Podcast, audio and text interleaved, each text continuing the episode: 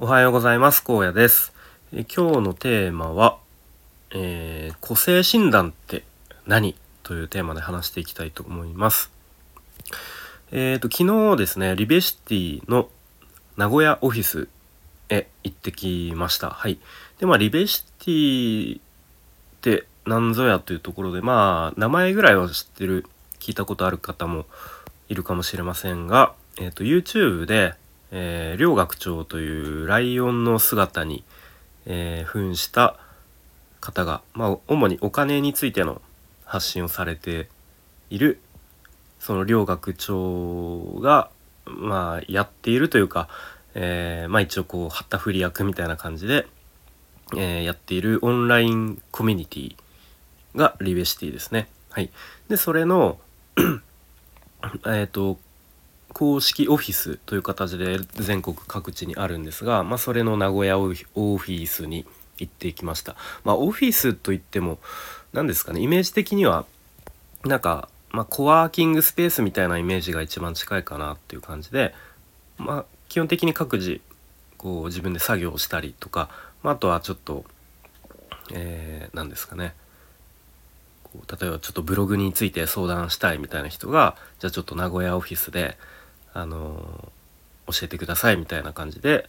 こう教え合ってる人とかあとは昨日僕が言った目的としては、えっと個性診断って何という、まあ、無料のイベントがあったので、まあ、ちょっと興味があったのでそういう、まあ、イベントとかも時々開かれているという感じですね。はい。で、まあイベントといっても何ですかね、えーそのイベント参加者は主催の方含めて5人ですね。なのでまあちっちゃいこう輪になって、えーでその主催者の方が個性診断についてこうパソコン使いながらいろいろ説明してくれてその後に、えーまあ、各自質疑応答みたいな、うん、形で進んでいきました。はい、で個性診断どどうなんですかね。結構リベーシティの中では割とああれねみたいな感じかなっていう印象なんですがえっとまああのまあ丸い形で丸いというかあのチャートみたいな形になっていてで12個の項目でそれぞれ、えー高い低いみたいなあのななんて言えばいいのかな、まあ、とにかくそのチャートみたいな形で結果が出るっていう感じですね。で例えば社会性とか尊重性とかあと共感性創造性とか、えー会話性とかもあったかななんかそういう、うん、いろんな項目でこう結果がギザギザのチャートギザギザじゃなかったりもするんですが出るっていう感じですね。で、まあ、その形が大きければいい小さいと良くないというわけではなくてあくまでもその人の個性を見るためのものっていうことですね。うん、なので何ですかねその会話性が高い人はまあ結構社交的で逆に会話性が低い人はこうあんまりこうテーマのない雑談とかは苦手だけど、まあ、こうある話題テーマがあれば話せるよみたいな。まあなんかそういう風に見ていくということですね。うん、で結構 そのライフスタイルの変化、まあ、結婚とか、えー、なんですかね、まあ、転職とかもあるのかな、まあ、そういうライフスタイルの変化でそういうその個性診断の結果も変わることがあるということですね。うん、でもともとはなんか婚活相談結婚相談のに、えー、と必要必要とされて作られたものだそうで中今日本にはその個性診断を、まあ、学べる教会が3つあるそうですね。うん、この辺も知らなかったですね。あ3つもあるのかと。うん、いうことでで今はどういう場面で使われるのかというと、まあ、もちろんこういう個人個人の、まあ、自己理解というにも使われたりとか、まあ、あとは企業のそういう人事の何て言うんですかね組織組織づくりというか組織マネージメントっていうのかな、うん、とかにも使われるそうですね。うん、でまあ例えばよくありそうなのが、まあ、ちょっと上司と部下でなかなか合わないとか、えー、上司がなかなかなんですかね。こう部下に、えー、指示出してもうまく思い通り動いてくれないとかあとは単純にこう個人レベルで仕事内容がなんか自分に合わないなとか、うん、そういう時にこう個性診断っていう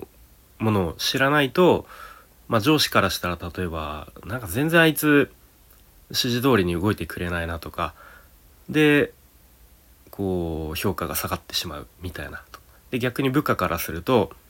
なんか全然上司と合わないなとかで時々こうハラスメントみたいなのに当ては当てはまるようなことも言ってくるしみたいな、うん、とかでお互いにこう噛み合わないけどなんかその原因もわからないままみたいなよくありそうですよね。うん、あとその仕事自体も本当は自分は結構現場の方が好きなんだけど、まあ、会社のなんとなくそういう年功序列みたいなことで、まあ、なんとなく年齢的にマネージメントの方に上げられたけどちょっとなんかあんま合わない気がするんだけどそのこう具体的な原因もちょっと分かんないみたいな感じの時に、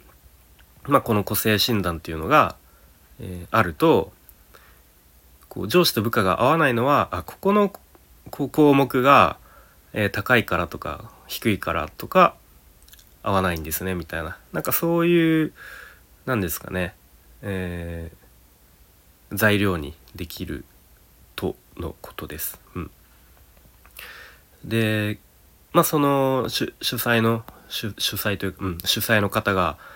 まあいろいろ話されていてやっぱり今巷ではいわゆるこうやりたいこと探しとか自己理解のための書籍本がもうめちゃめちゃ多いので、まあ、それだけやっぱり、えー、日本人はみんなこうやりたいこと迷子自己理解迷子みたいになっているんでしょうねと。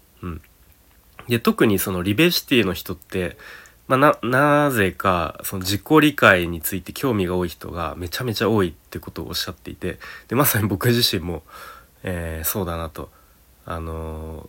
ー、まあ、まさに去年とかはね転職活動する上でやっぱ自己理解っていうのに、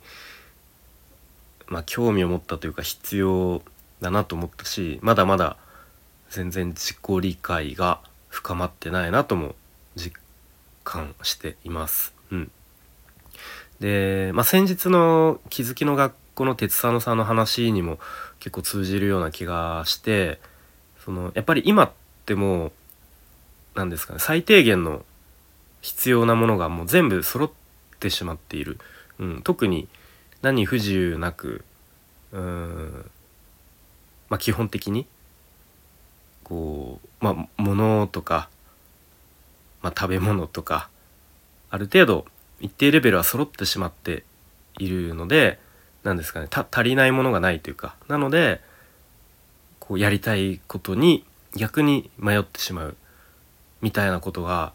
あるんだろうなとなんとなくその時思いましたね。うん、なのでちょっと僕自身もその個性診断について興味が興味を持ちましたでその主催の方っていうのがそのリベシティの中にあるスキルマーケットっていう、まあ、ここならのリベシティ版みたいなのがあるんですけれどもそちらでその、まあ、実際に個性診断を受けたい場合はそちらで受け付けてますよと、うん、いうことでした。なので、まあ、昨日僕が参加したその無料のイベントっていうのは、まあ、あるいわゆるそのフロントエンド商品というか、まあ、興味を持ってもらって自分の個性診断の、えー、スキルマーケットに、まあ、誘導というとちょっとあれですけど、うんまあ、そういう立て付けなんだろうなというふうに思いました。うんあ、でもやっぱりそういうふうにリアルな場で実際に説明してもらうとより興味を持ちますし、うん、で気になったことその場で質問していろいろ話せますし、うん、まあそもそもその無料イベントに参加した時点ですでにその個性診断についての興味は少なからず持っているので、うん、でまあよりねそういう説明してもらうとより興味も深まるのででじゃあ実際にじゃあ個性診断自分のもやってもらおうと思ったらじゃあこの人に聞こうかなみたいに